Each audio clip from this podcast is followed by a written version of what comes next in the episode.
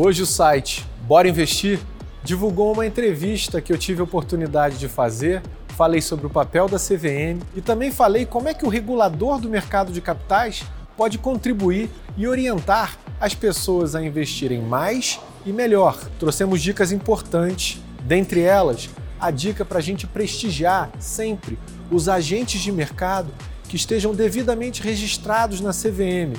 Dá uma olhada aqui no link, tem lá a lista das entidades registradas. O Ibovespa B3 fechou em alta de 0,81% aos 110.405 pontos. A empresa com melhor desempenho do dia foi a MRV, com alta de 7,59%. O dólar fechou em R$ 5,20 e o euro em R$ 5,17.